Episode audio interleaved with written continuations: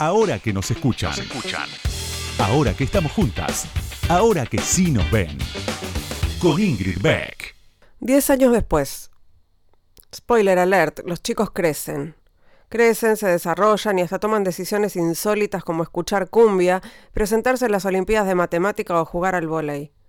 Nuestros hijitos, nuestros bebitos pequeños, nuestras criaturitas que dieron origen a este libro, hoy son adolescentes con pelos en las piernas. En los 10 años que transcurrieron desde el lanzamiento de la primera guía inútil para madres primerizas, mientras nuestros seres de luz atravesaban sus distintas etapas, con las que hemos hecho tres libros, vale recordarlo, dejamos atrás los videocassettes y cambiamos el diario de papel por las redes sociales. La neurociencia empujó de la escena terapéutica al psicoanálisis y pasamos de ser feministas a feminazis es que nosotras también crecimos. Preferimos usar ese eufemismo al horrendo envejecimos o al condescendiente maduramos, sobre todo porque esto último sería una mentira flagrante. En el medio también se estrenó la película Los Simpson y el mundo se parece cada vez más a lo que imaginó Matt Groening. En cuanto a la coyuntura local, bueno, alcanza con decir que las referencias políticas de la guía inútil original siguen vigentes. Y entonces decidimos reeditarla en honor al número redondo, a las bodas de aluminio, a esta década que en el terreno que nos ocupa aquí no fue ni ganada ni perdida, sino un empate digno entre todo lo que esperábamos, se esperaba de nosotras como madres y lo que fue saliendo. A la pregunta de por qué reeditar este libro no hay una sola respuesta. Quizás porque tenemos la ilusión de que finalmente alguien se dé cuenta de que podemos viajar por el mundo dando charlas inspiradoras sobre la crianza de los niños. Tal vez porque pensamos que hacer la guía inútil 4 es imposible merced a la precarización laboral y a la dificultad para seguir al ritmo del que adolecen los ex bebitos. Probablemente porque necesitamos ganar un poco más de plata. Pero también y sobre todo porque estamos decididas a seguir martillando con el objetivo original de este libro. Desnudar hasta el hueso el discurso dominante sobre la maternidad ese que nos pone a las madres y a los niños en el lugar de santas y privilegiadas y de lo más importante que tenemos como sociedad, mientras ni la maternidad ni la niñez están en la agenda de prioridades de las políticas públicas. Y mejor no nos demos manija con eso, porque si empezamos a enumerar deudas sociales e hipocresías conocidas y por conocer, este prólogo no termina más. Decidimos reeditar este libro también para seguir riéndonos, no tanto de la maternidad, de los hijos o de las mujeres, el único humor que al parecer se bancan los familiares de las humoristas, el de reírse de sí mismas. Acá nos reímos y señalamos con el índice y con el dedo mayor también, si fuera necesario, a los que nos señalan a nosotras para decirnos cómo tenemos que hacer las cosas si queremos ser buenas madres y cómo hacemos todo mal de acuerdo a sus principios y sus elecciones. Por suerte, diez años después de la primera edición, estamos menos solas en la pelea la proliferación de los diversos tipos de maternidades, paternidades, y es lo mismo, la arrolladora fuerza del feminismo colaboran con esta mirada de que la maternidad no es un cúmulo de verdades de rango religioso como nos la cuentan, sino un sangriento campo de batalla. Es que ya lo dijeron las feminazis, lo personal es político. Escribimos, militamos, trabajamos, criamos hijos e hijas para que las mujeres podamos tomar todas las decisiones sobre nuestros cuerpos, ser madres o no, por ejemplo, con todos los derechos y garantías en ambos casos es solamente un fragmento del párrafo a la reedición 10 años después, en 2017, 2017, de la guía inútil para madres primerizas que acaba de ser reeditada, valga la redundancia, en la edición de bolsillo y se consigue en las librerías. Y es un poco de autobombo, lo acaba de publicar Random House. Es un gran libro escrito por mí y por Paula Rodríguez. Vayan y compren. Ahora que nos escuchan, una marea verde de sonido. Con Ingrid Beck.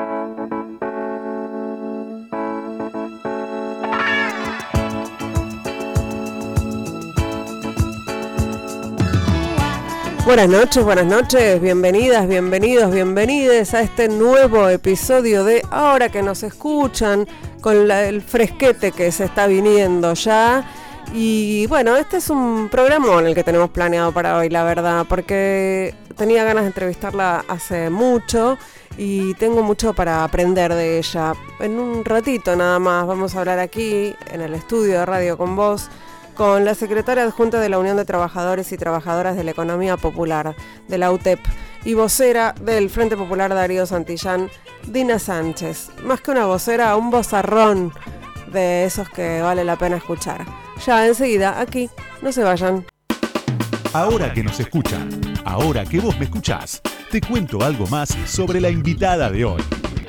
Ahí va.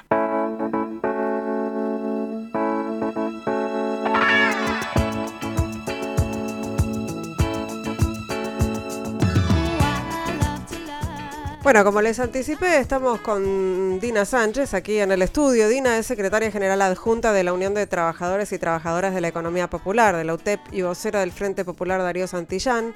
Creció y nació, nació y creció en ese orden en Chepén, en Perú, donde su mamá vendía comida en la calle y tenía un puesto en el mercado durante los fines de semana. Después del colegio, Dina le ayudaba a ofrecer los postres que su mamá preparaba y era la encargada de para repartir el desayuno entre los feriantes. A comienzos de los 90, Dina emigró a la Argentina para trabajar como empleada doméstica. En el 96, cuando tenía 16 años, su mamá llegó de Perú y juntas se instalaron en Gleu, partido de Almirante Brown, al sur del conurbano.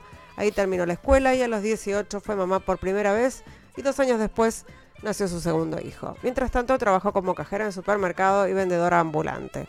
En 2002 volvió a Perú, pero regresó al país en 2010.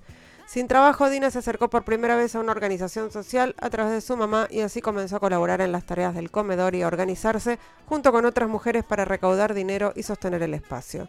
De a poco, Dina llegó a convertirse en vocera de su organización y luego a integrar la comisión directiva de la UTEP. En varios reportajes dice que está orgullosa de ser piquetera y de salir a las calles. Y también lo dice en sus redes sociales en las que se define como luchadora trabajadora de la economía popular y feminista. Bienvenida Dina Sánchez ahora que nos escuchan. ¿Cómo estás? Y la verdad, bastante bien, con muchas tareas, pero bien, bien, con muchas ganas todavía de seguir luchando después de dos años de pandemia. Estamos volviendo por completo a la presencialidad, así que andamos a mil. ¿Está bien todo lo que leí de tu biografía o harías alguna corrección? No, no, no. Está... está, bien, pero mi, sí, mi mamá vino en el 93, yo vine en el 96. Ah. Después me fui en el 2002 y volví en el 2010, que es cuando empiezo a, a participar en la organización. Pero nada, transitando, sí, nací en una familia que siempre se, se dedicó a la economía popular, toda mi familia en realidad. Hoy tengo inclusive mi hermano que también trabaja eh, haciendo mm, así taxi, pero por su cuenta pero muy, poca muy pocas eh, personas eh, en mi familia trabajando bajo relación de dependencia. Entonces, y vos decís, se dedican a la economía popular, eh, ¿es una elección de, dedicarse a la economía popular? Mira, yo soy de un pueblo del norte del Perú, donde no hay trabajo. O sea, es muy, o sea, es muy, muy carente trabajar en, eh, bueno, trabajo no, mejor dicho, emplea, empleo, empleo, empleo. Trabajo hay, pero mayormente nos dedicamos, es una zona rosera, donde se trabaja mucho la tierra, eh, arroz, cebolla, papa, todo eso. Entonces, la gente sale los domingos, se hace como ferias y también están los mercaditos. Nosotros en Perú no tenemos como como cultura mucho el tema de los supermercados, son más los mercados en los barrios. Entonces la gente va a vender ahí sus cosas y bueno, y la gente consume de ahí de los mercaditos. La, pregunta tenía que ver, y, lo traigo acá al, al, momento que estamos viviendo, a que el, la, economía popular parece que eh, fuera, digamos, algo que no te ofrece ninguna opción, o sea, no tenés, no tenés empleo o no tenés lo que algunos llaman, entre comillas, trabajo genuino, trabajo formal, digamos, en relación de dependencia, entonces no tenés más remedio que eh, dedicarte a la economía popular. Mira, yo el, eh, por elección te lo podría decir ahora, porque mi, historia de llegar a la economía popular, como muchas de mis compañeras, fue por una cuestión de necesidad, porque un sistema expulsa y sobre todo expulsa siempre a, muchas mujeres. En mi caso, como muchas de mis compañeras, eh, yo a mí me echaron del supermercado donde yo trabajaba y yo me quedé sin nada, con dos adolescentes en ese tiempo, y llegué a la economía popular desde la, al comedor desde la necesidad de un plato de comida, pero también la necesidad de un ingreso, y estuve trabajando mucho tiempo en el programa de veredas limpias, pero hoy, por ejemplo, no tengo, mis hijos son, son adultos, y por elección sigo en la economía popular, porque crea, para mí, a ver, hay una, un gran, una gran diferencia entre trabajo y empleo, porque el, empleado, el empleo justamente se trata que vos tenés un empleador que es el que te dice tenés que hacer esto, esto. Y nosotros eh, en, en, el trabajo, dentro de la economía popular, tenemos acuerdos de trabajo, acuerdos de, no solo de trabajo, acuerdos de convivencia. Y veo que la economía popular pone muy en el centro también, que tiene mucho, mucho, te lo digo, de, de por la, por la vivencia que tuve dentro de la economía popular es, son las relaciones humanas. Yo no me acuerdo cuando trabajaba en Walmart, yo era un número más, me acuerdo yo tenía una tarjetita, llegaba, marcaba, iba a la caja, hacía lo que tenía que hacer y me... acá eh, cuando llegué a la economía popular, eh, primero y principal, eh, estaba el espacio donde yo podía estar con mis hijos, que es algo muy importante. Em, y segundo, exacto. Y después, a, ver, yo soy migrante y inmigrar tampoco es, es, fácil. Yo tengo a mi mamá acá, eh, mis hijos, bueno, ahora tengo una nieta, pero me acuerdo en ese tiempo mi hijo, el mayor, estaba atravesando una situación de consumo, de consumo problemático, tenía un problema de adicción a las drogas y, yo cuando entré a la economía popular sentí que ya el problema no era solo mío. Tenía todo un grupo de, compañeros, de compañeras, una organización que, me acompañó, que me, sostuvo. Es más, yo ah, en el 2019 mi hijo es asesinado. Imagínate, pasar, atravesar una situación cuando no tenés a toda tu familia acá y venir de allá para acá, mi familia se le complicaba muchísimo y estuvo la organización acompañándome y yo te puedo asegurar que hoy, gracias a, la economía popular, yo hoy puedo decir que, bueno, tengo una gran familia y entonces elijo la economía popular ya como, como un proyecto de vida. Eh, estás hablando como de, una situación de despersonalización, ¿no? de deshumanización en algunas empresas, no, no en todas, pero, pero en algunas empresas esto, donde una es alguien que tiene que generar, tiene que producir eh, para, la, otros. La empresa nos había contratado un grupo de, mujeres y varones eh, en la época que, iba a ser el Día de la Madre, por temporada. Bueno, y después fueron seis meses y me echaron. Entonces yo digo, el, sistema te expulsa sin saber quién es. Y no te lo digo, bueno, hoy eh, yo tengo una referencia dentro de mi organización, pero muy aparte de eso, las empresas expulsan pero no saben la historia de cada persona. no les importa si tenés hijos, si no tenés hijos, si estás bien, Simplemente, si estás mal. bueno, terminó o ya no, no, no, no, no, no, no te ser, no le serví más y te sacan. En la economía popular es distinto, o sea, nosotras encontramos, eh, tejemos constantemente redes entre nosotras. Entonces, está, por eso te digo, las relaciones humanas, donde yo sé, estoy haciendo un, me acuerdo, yo trabajé en el comedor primero, y después trabajé barriendo calles con mis compañeras y todas sabíamos qué es lo que nos pasaba a cada una de nosotras. O sea, era otra cosa. Trabajábamos, pero también sabíamos lo que la otra compañera le estaba pasando y nos ayudábamos unas con otras, algo que a mí en Walmart no me pasaba. O sea, no, nunca me pasó eso. Entonces, eh, y te vuelvo a repetir, y, como mi historia, todas mis compañeras llegamos por una necesidad de un plato de comida y después eh, queremos claramente insertarnos al, al, trabajo porque con comida que, son, que es muy esencial, también muy, muy, muy importante, también se necesitan ¿no? las cuentas, pagarlas y y fuimos encontrando en la economía popular algo que el sistema no nos, no nos garantizaba. ¿Y en qué momento, Dina, vos eh, dejaste de pensar en, bueno, tengo que comer, eh, tengo que eh, resolver esto, pagar mis cuentas, y empezaste a pensar, esto es economía popular, esto es una, esto es una militancia, además de ser un, un trabajo? Sí.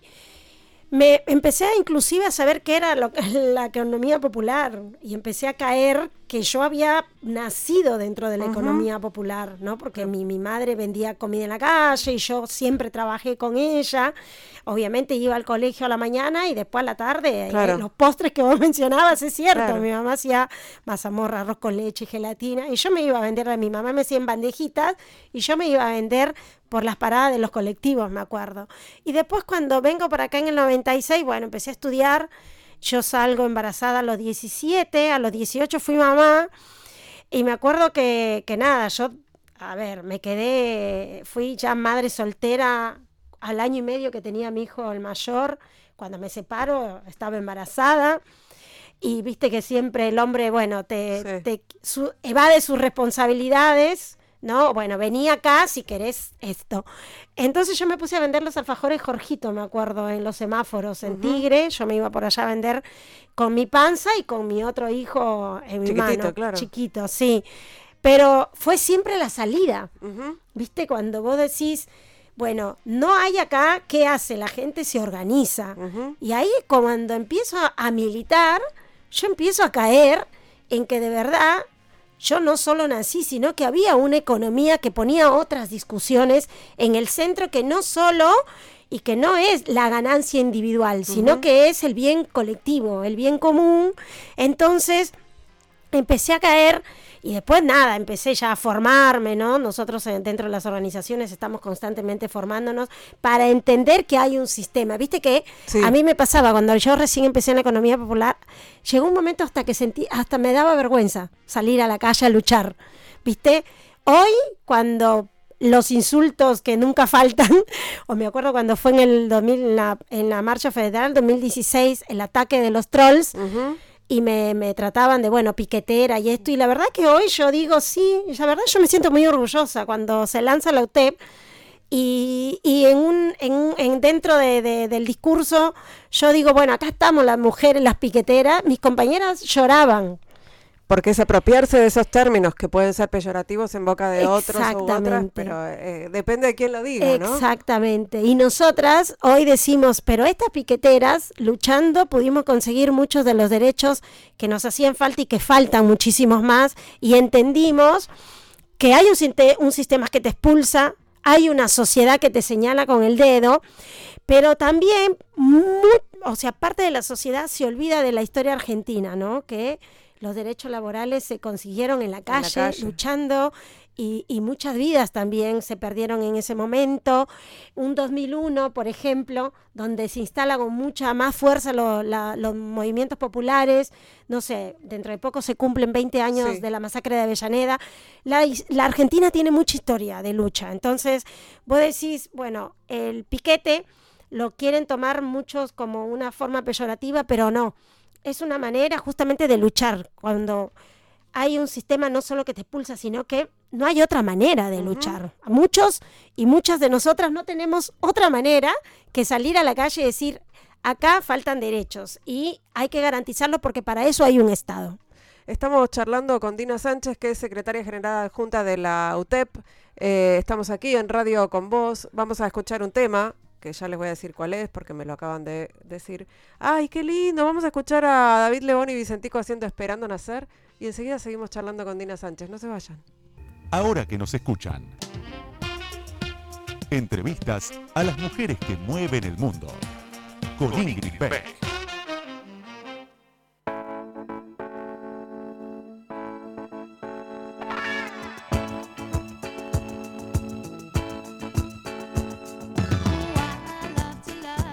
Segundo bloque de ahora que nos escuchan, estamos acá en el estudio de Radio con Vos charlando con Dina Sánchez, hablando de economía popular y de ponerle nombre a algunas cosas que sabemos que existen y que no y que no estaban nombradas. Dina, ¿desde cuándo se llama Unión de Trabajadores y Trabajadoras de la Economía Popular? Porque no siempre se llamó así.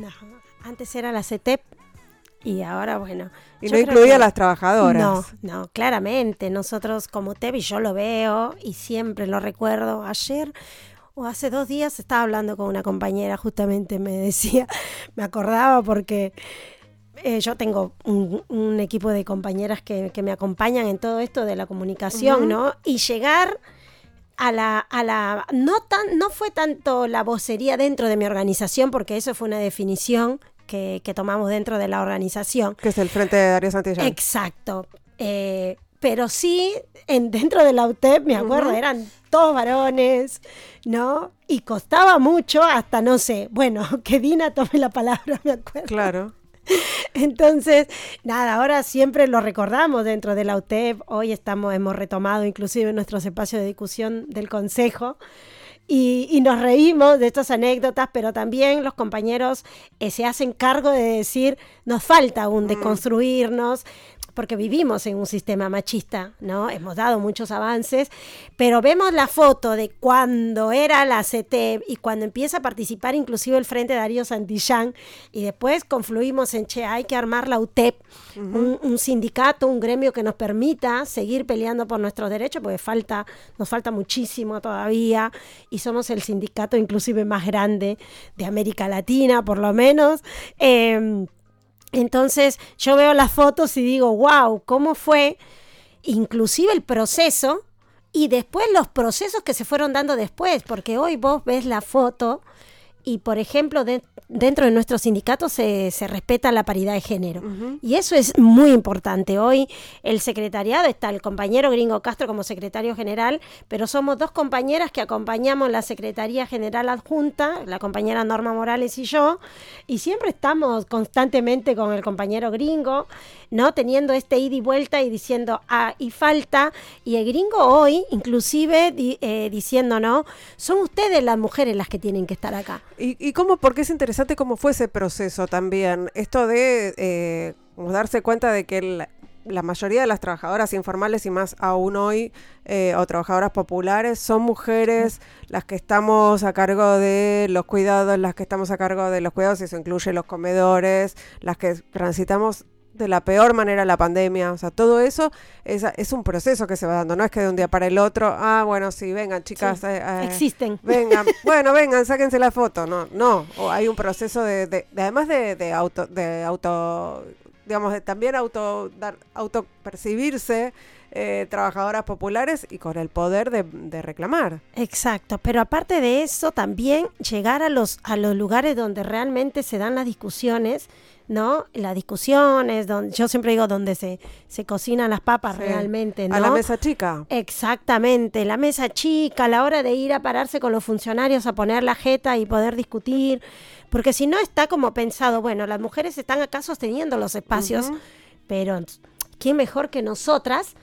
para este decir lo que nos pasa y qué es lo que nos hace falta. Ayer, por ejemplo, se, se lanzó eh, el seminario de posgrado de la economía popular en la UNCI. Mm. Y la verdad que fue muy interesante escucharlo al compañero Juan, porque viste que uno siempre está aprendiendo. Juan Grabois. Juan Grabois, sí.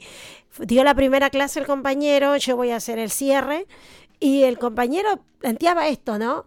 Vos eh, ¿cómo arrancas tu militancia? Algunos por la panza, por el corazón y por la cabeza. Mm. Entonces yo me preguntaba dentro de mí y decía, claro, yo arranqué por la, panza, ¿viste? Y después la cabeza, que es a la hora que decir, yo tengo muchas ideas, a, a nosotras nos hace falta muchas cosas. Bueno, y después, este, la, y, y hay que transmitirlas, pero ¿cómo las voy a transmitir si no estoy en el lugar donde tengo que estar discutiendo, ¿no? Porque hay muchas ideas, pero si esas ideas no vienen ligadas con la realidad, es muy, es muy, muy, muy loco querer llevar adelante propuestas cuando uno está. Por eso hay muchas políticas públicas que no son, o sea, que no van de la mano con la realidad, porque son escritas a veces que, que no, no se desmerecen, ¿eh? pero que no son escritas realmente con una cabeza eh, que, esté ahí. Por ejemplo, hoy nosotras tenemos, me siento muy orgullosa de decirlo, pero tenemos muchas compañeras dentro del Estado, no sé, la diputada Nati Saracho, está Jackie Flores, eh, la compañera Carolina Brandaris que está dando un gran debate sobre los trabajos de cuidado. Esto no hubiese pasado, no se dieran algunos debates si las compañeras no estuvieran ahí, o la compañera Fernanda Miño en la CISU, que por eso hoy tenemos, estamos haciendo mejores nuestros barrios, pero eso también es creación de puestos de trabajo, por ejemplo. Eh, pensaba el otro día cuando veía la, mesa en la que una serie de señores estaban reunidos hablando de los precios, ¿no? Y del consumo y de la inflación, en donde había una sola mujer, que es la jefa del gabinete de asesores del ministro Martín Guzmán, y pensaba como si las mujeres no tuvieran ninguna incidencia o como si las mujeres no fueran las principales consumidoras de comida, ¿no? Exactamente. Yo creo que no hay mejor que nosotras, que te puedo asegurar que somos una máquina de saber todos los precios. Es más, sabemos, yo por ejemplo, hoy, y te lo puedo asegurar que todas mis compañeras ya, ¿dónde están los huevos más baratos?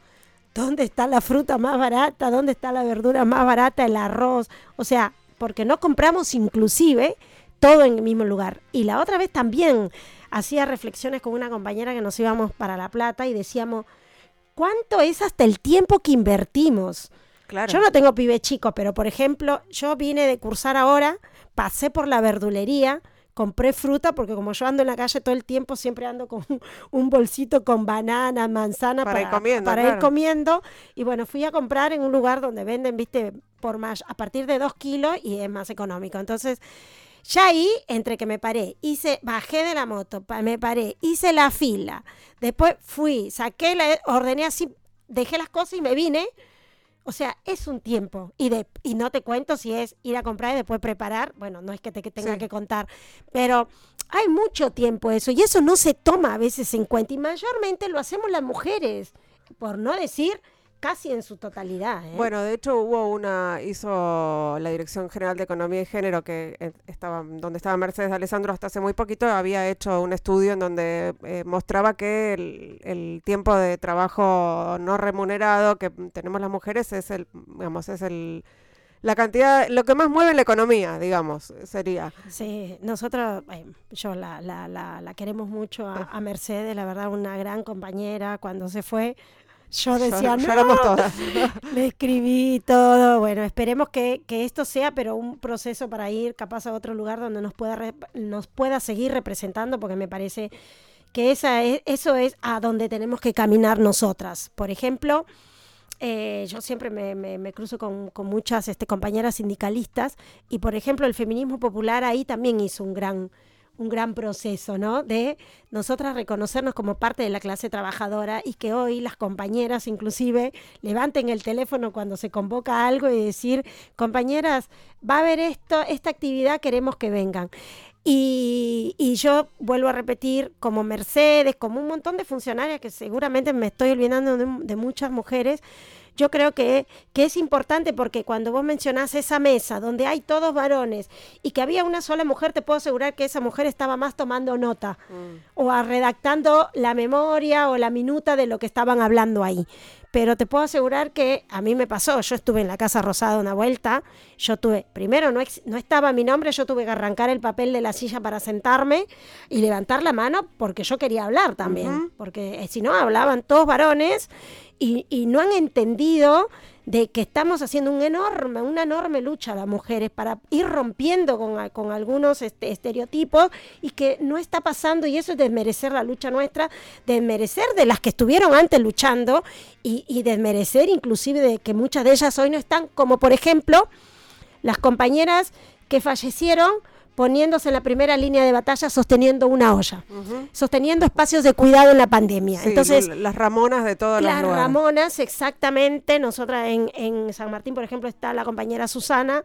O sea, y muchas, nosotras con la compañera Karina López Monja llevamos adelante un proyecto de las nadies. Se lo voy a compartir. Lo bueno, y eso justamente era para que no quede viste, en palabras, ah, bueno, pobrecita. No, nosotros no queremos pobrecitas. Estas compañeras dejaron la vida, como muchas atrás, y eso no puede quedar en la nada. Entonces, cuán importante es que se siga visibilizando los trabajos de cuidado, cuán importante es que se reconozca la economía popular mm. como parte de una economía, como una tercera economía que no viene a discutirle a las otras economías, que no viene a decir, no, ustedes desaparezcan porque no existen, no es una economía que existe y que en el contexto en el que estamos viviendo nos viene dando respuestas a muchas, a muchas mujeres, a muchísimas, y que no puede ser que hoy siga siendo desmerecida. Te digo desmerecida ¿por qué?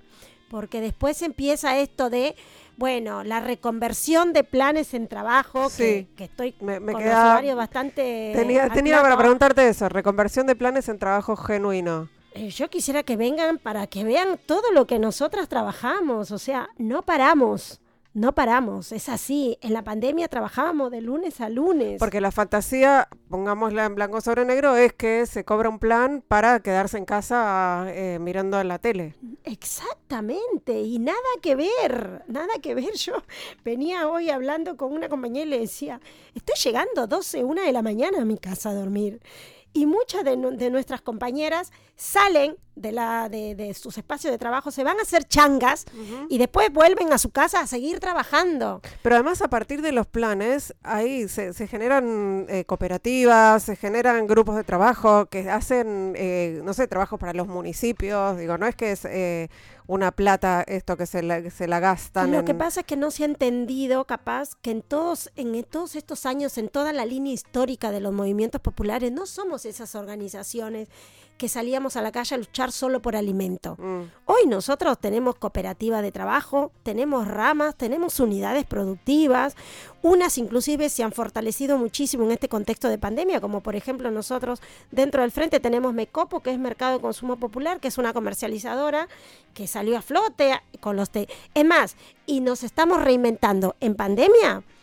Nuestros textiles se pusieron a hacer barbijos, inclusive con las telas que nos donó el CONICET. Nosotros hicimos barbijo y le donamos a los docentes. Algo que no habíamos hecho y que lo hacemos hoy, alcohol en gel, que lo, lo vendemos ahora a través de Mecopo. Nosotros empezamos a hacer artículos de limpieza, ¿entendés? O sea, trabajamos muy fuerte, pero sin embargo, aún hoy no se reconoce los trabajos de cuidado como tales, por ejemplo. Estamos charlando con Dina Sánchez, eh, secretaria general adjunta de la UTEP vocera del Frente Darío Santillán. Vamos a escuchar a Nina Simone y enseguida seguimos charlando. No se vayan, estamos haciendo ahora que nos escuchan. Ahora que nos escuchan. Nos escuchan. Entrevistas a mujeres que hicieron, hacen y van a hacer historia. Con Ingrid Beck.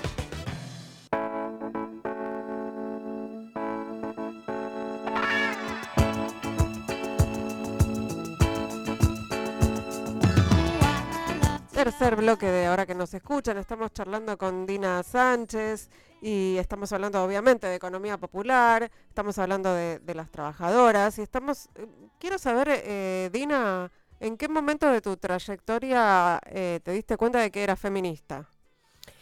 Yo creo que a muchas de nosotras nos pasa que siempre no nos damos cuenta que somos feministas, pero hacemos, tenemos actitudes feministas. Eh, yo me empecé a percibir feminista cuando hago el clic, eh, cuando empiezo a militar y me di cuenta, pero me di cuenta, a ver, desde mi lucha personal y después la, la lucha colectiva, y, pero también entendí que el feminismo es muy amplio, muy amplio, no porque compitamos, pero porque a muchas de nosotras, eh, cuando decimos, bueno, nosotros, nosotras militamos desde el feminismo popular, es por muchas cuestiones, ¿no? Muchas cuestiones que, para nosotras no está garantizado desde una vivienda digna, por ejemplo. Eh, no está garantizado un, salario digno. Muchas de, mis compañeras, por ejemplo, en plena pandemia no tenían un peso garantizado y, y, escuchaban en la tele diciendo, bueno, hay que quedarse en casa y muchas de ellas no podía. No, podía, no podía. Entonces, nada, me, cuando hablamos justamente de, esto, ¿no? El feminismo popular es basándonos eh, en muchas carencias, carencias que tenemos.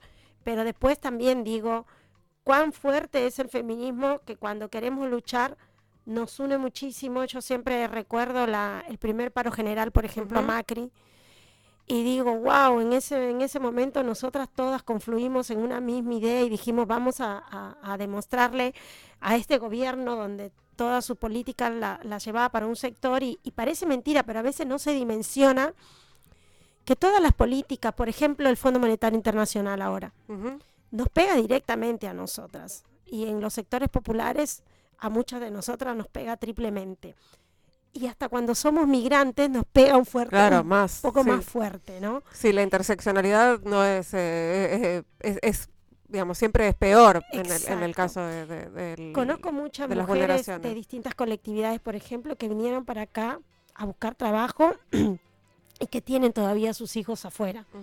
Y que parece mentira, pero todo este, este ajuste que dicen que no hay ajuste, pero es el ajuste ya lo estamos viviendo hace mucho nosotras, de verdad que no, no pueden mandarle un peso a sus hijos. Y hoy, bueno, con también lo, con lo que está pasando, por ejemplo, en Perú, se dificulta. Entonces muchas optan por, por volverse y dejar inclusive un proyecto de decir, bueno, de acá tanto, tanto tiempo yo traigo a mis hijos y me quiero quedar a vivir acá. Mm. ¿No? Y eso es, es grave, es muy doloroso. Y yo creo que en esa lucha, por ejemplo, bueno, se viene el 3 de junio, ¿no? Y ya se está hablando, bueno, eh, de, de, hacer, de hacer una actividad, se viene, bueno, también la, ¿no? el encuentro plurinacional. Eh, me parece que tenemos que ir confluyendo en algún momento en algo, en, ojo, que la demanda es tan amplia justamente porque el feminismo es tan amplio. Sí, sí hay, y hay alianzas estratégicas, ¿no? Exacto. O sea, no, no necesariamente todos los feminismos eh, vamos a estar de acuerdo todo el tiempo. Exacto. Por eso es un movimiento y no un. Por ejemplo, el 8 estructura. de marzo confluimos en algo todas cuando estuvimos dando discusión en el espacio de Ni Una Menos, que no, nos convocaron las compañeras, las asambleas, sí. Verónica Gago, Lucy Caballero no- nos llamaron y estuvimos ahí, confluimos a la hora de decir, en los trabajos de cuidado son, son trabajos, pero no están siendo reconocidos, porque todas hicimos trabajo de cuidado triplemente en la pandemia. Algunas Sí, de, en los todos los sectores. Exactamente, fue algo que nos abrazó a todas, como fue en el paro que le hicimos a Macri. Nos abrazó a todas. El 8 de marzo esa, este, la deuda es con nosotras y en, en primero agarrar y decir, bueno, los trabajos de cuidado no están, hay que reconocer los trabajos de cuidado, creo que es- fueron dos consignas fuertes que nos abrazó. Bueno, cuando termina el acto, por ejemplo, me crucé con algunas compañeras y nos decía, tenemos que ir avanzando justamente a esto, a una estrategia en común. Y yo creo que eso nos va a abrazar, porque nosotros tenemos un montón de similitudes. Ahora, hay un, un prejuicio que, que dice que las mujeres de los barrios populares, de los sectores populares, eh, no son feministas. No, yo, yo creo que hay- está totalmente errado, claramente. Muchas de mis compañeras aún no se perciben feministas, pero porque no lo saben, porque no se dan cuenta. Porque el feminismo es, por ejemplo, sin embargo, las compañeras se preocupan en esto. Mira, Rosario eh, está teniendo un problema de salud, no puede salir de su casa. La llaman por teléfono, ¿qué necesitas? Van a dejarle, no sé, la comida, va, o van a ver si consiguen medicamentos para, o sea, y son actitudes que vos Sí. decís, no, hay, ah, falta mucho, a ver, yo soy peruana y yo de verdad, mi, mi, mi cultura es muy machista, aún, yo cada vez que voy a Perú, mi, mi, mi sola- principalmente mi familia, los varones, me qui- quieren que me vuelva lo más rápido posible para acá, de hablarle. porque llego y estoy constantemente poniendo en debate actitudes que a mí me Muy parece incómodo. exactamente, pero aparte porque hoy tenemos tanta libertad, viste, en decir lo que nos molesta, lo que no, no, o sea, che, esto acá, hasta acá vas a llegar, de acá para acá, esto no está bueno. Yo tengo mm, mi- mis dos hijos varones y tengo mi hijo que tiene su compañera, que tengo una nieta y estoy constantemente choque. Esto no está bueno, y siempre, viste, acompañando el proceso de a mi, mi hija, porque para mí es eh, una hija, y, y vos decís, bueno, esto de acá hay que decirlo porque se tiene que romper. Entonces, mis compañeras lo hacen constantemente. Capaz, no, no, no, Sí, no. no- no dicen, "Soy feminista", no hace falta. Porque también es todo muy distorsionado cuando se habla de feminismo, ¿viste? Se mete, se mezcla todo. Por ejemplo, debates que, que aún todavía han- a, a cuesta dar, y, pero hemos ido haciendo como un camino, es cuando se aprueba la, la ley de, La interrupción voluntaria del embarazo. Sí. Exacto. Por ejemplo, mi nuera era de la que pensaba, ay, no, que cuando ella empieza de verdad a escucharme y nos sentamos y dialogamos y, y le decía, pero esto es una cuestión de salud, no pasa por... Porque si no, empecemos a discutir todos los hombres que abortan constantemente, que hacen hijos por todos lados y los dejan y no les importa. Una sociedad que ve pibes durmiendo debajo de un puente, y porque hoy estamos, te juro, es tan, es tan grave lo que está pasando que se está naturalizando la Sí. pobreza, que vos ves a un pibe debajo de un puente y la sociedad sigue de largo, se cruza de vereda. ¿entendés? Entonces, por ejemplo, yo di ese debate con mi, con mi, con mi nuera, respetando ideas, inclusive, no, no sé, hasta la religión que, que, que que termina... es un met- parteaguas a veces, sí. Exactamente. Entonces, y vos de- y, y hoy la ves a ella diciendo, tenés razón, Dina, y llevando el pañuelo muy orgullosa. Entonces, y yo le digo, bueno, no, porque pasa de esto, no, pero Dina y la. Pero ella me acuerdo estaba embarazada, ¿viste? Ahora mi nieta ya tiene tres años. Mi, mi nieta hoy te usa remeras donde dice, o sea, con su remera verde, su remera violeta, y vos decís, esto se trata de una cuestión de salud. Y el feminismo se trata de no naturalizar algunas actitudes que nos viene imponiendo el sistema y hay que romperlas desde casa. ¿Qué, pasa hoy, Dina, cuando te, saco un poquito del, del- de hablar de feminismo en particular, pero todo está atravesado, obviamente? Cuando, cuando escuchas eh, hablar de que la economía crece, que estamos a valores, que estamos mejor que antes de la pandemia, que estamos, que las mujeres están recuperando el empleo, eh, y, y ahí está fuera, digamos, dejan afuera la economía popular de esos cálculos, ¿no? Sí, yo creo que, que cuando hablan de eso, yo en un momento pienso que están hablando de otro país, Mm. que no están hablando de Argentina, que no es- son reales. La otra vez escuchaba cuando decían, bueno, de acá a 10 años se va a crear 2 millones de puestos de trabajo. 18 millones de personas pobres tenemos en Argentina. Sacándolo 18 millones de personas eh, pobres. El IFE, por ejemplo, es el mejor ejemplo para decir eh, que dejó reflejado todas las personas que trabajan por fuera de un convenio colectivo de, de trabajo, de empleo, perdón. Y yo creo que cuando se habla de acá a 10 años en crear 2 millones de puestos de trabajo, decir, ¿y qué hacemos, hacemos? con los nuevos millones que deja reflejado el IFE? Eh, parece que vivieran en Disney algunos, algunos funcionarios, que no son realistas. Por eso te digo, desmerecen a la economía popular, no la reconocen y siguen con esto de decir es algo transitorio. Eso se decía en los 90 cuando Claro. nace la economía popular. Y eso no pasó. En- cuando nace la economía popular se piensa que iba a ser algo transitorio, pero eso no pasó. A mí me ha tocado, por ejemplo, Pero, pero pensaba inclusive en la percepción de lo, lo que hablamos al principio, de los mismos trabajadores y de las mismas trabajadoras, Sí. que en un momento vos pensabas, bueno, esto va a ser, digamos, por un tiempo hasta que yo consiga un trabajo de verdad, y ahora es una, bueno, no, esto es, este es mi trabajo. Bueno, yo la otra vez cruzaba con un compañero de la CGT y me decía, Dina, lo que pasa es que tenemos que luchar para volver a- al pleno empleo. Sí, yo también quisiera, o sea, Dale. escúchame, pero no es algo real, dale, le digo, no seamos fantasiosos, eso no va a pasar, pero no va a pasar porque el mundo está con mucho, con mucho índice, índice muy alto de desocupación. Entonces, la mayoría, o por, mira, y por lo menos la economía popular tiene un, pe- un piso para discutir. Claro. Hay personas, vos andás al fuera conurbano, por eso te digo, a, esas- a los funcionarios que piensan de esa manera, pues te digo que ahí entra el que no es real lo que vos, o sea, hay muchas personas que son muy buenas como personas, ¿eh? y a- inclusive redactan políticas públicas con la mejor onda, pero que no es real a la hora que vos lo traes al territorio. Eso no existe. Entonces, hace falta pisar más territorio, claramente. Hace falta no estar en un escritorio hablando, sino acercarte.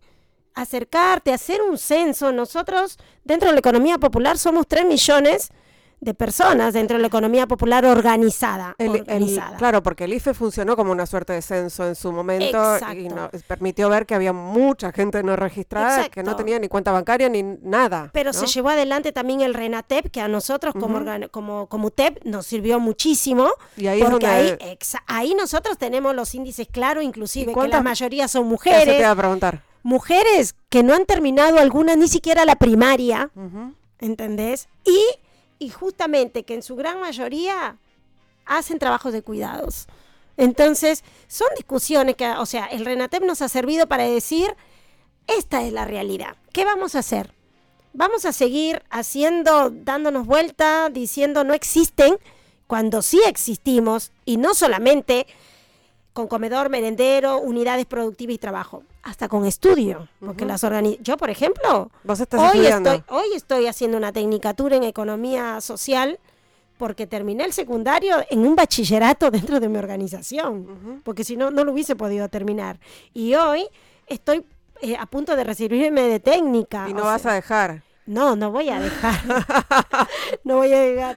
Entonces, eh, lo que pasa es que también es otra ahí. Cuando Claro. vos decís, porque muy... ay, pues yo te digo, porque veo todo el tiempo la, la no solamente la eh, criminalización a la protesta y avanzar sobre dirigentes sociales diciendo que somos extorsionadores y todo eso Sí.